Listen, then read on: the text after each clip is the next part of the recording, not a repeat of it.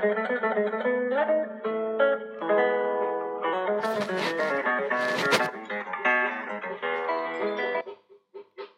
if you can hear my voice, if you can hear my voice, press one here to let me know.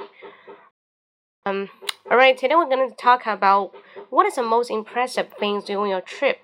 Probably someone will say maybe taking selfies. What is a taking selfies? Taking selfie means you take the picture by yourself. Okay, You're taking the selfie, then you post on your WeChat moments. WeChat moments, we just say 朋友圈.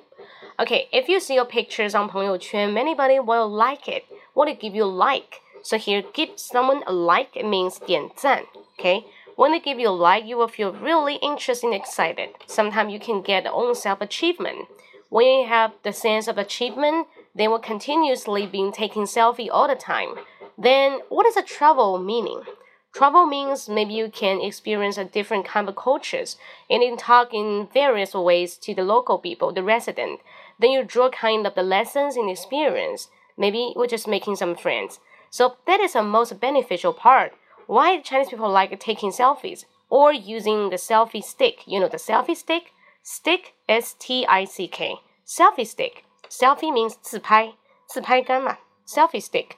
So when you use a selfie stick and to take a lot of the selfies. Like my mom, every time we hang out together, she just say, "Hey, Kola, please give me a picture." Okay, so I just uh, obligedly taking a picture and then give it to her. Say, "Mom, it's yours, but why are you always taking selfies?" And my mom just say, "If you didn't, you skip it. Nobody knows you would have come to this place." But that is to say, do you think taking selfies or taking pictures is really necessary? Maybe it shows like someone they really have the confidence. They're confident with their appearance and maybe they're good looking beautiful or have a nice figure, be leggy. Yeah.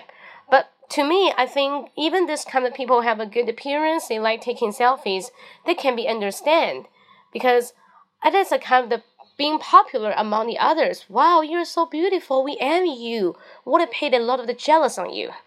But to me, maybe if I get fatty and fatty, people would say no. If you're taking selfies, psh, let's give it a shot. We don't want to pay you pay you any kind of attention here. So maybe that is the reason why I like to talk to people and draw more from the inner beauty, not from the good looking.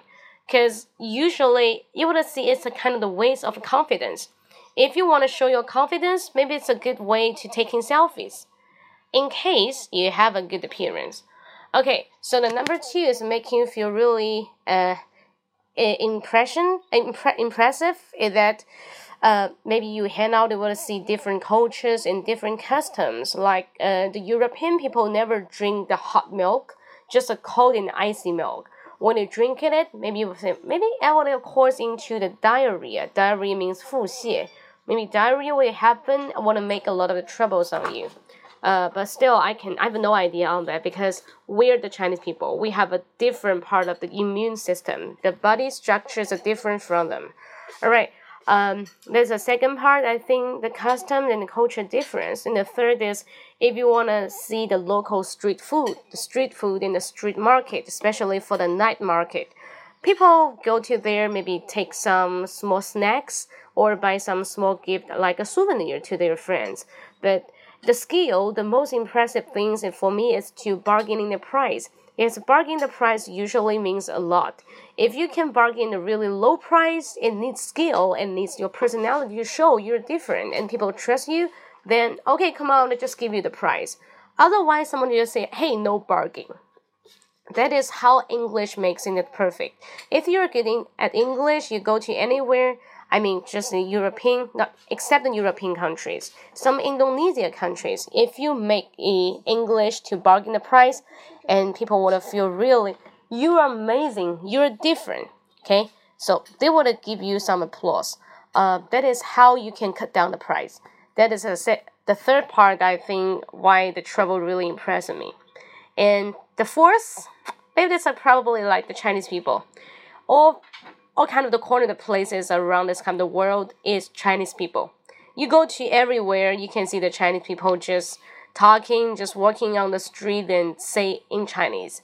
And that's a kind of a joke. You, you're just using Chinese. Chinese now is an international language. Even the dialect, I mean the dialect, 方言, it's a kind of the population part. And most of people will use dialect in all kind of corners. So many people will say, "Oh, that's so annoying." So many Chinese people, even more than the Indian people. But to me, I found uh, the racial discriminations not happen in other countries. It's happened in our mainland. Maybe some other countries like Beishangguang people will look upon some people, look down upon the people, belittle some people from different kind of the world. Okay, because they think you're Chinese people. Okay, so we look down upon you. Maybe we're not gathering together, we're not a team, we're not a group.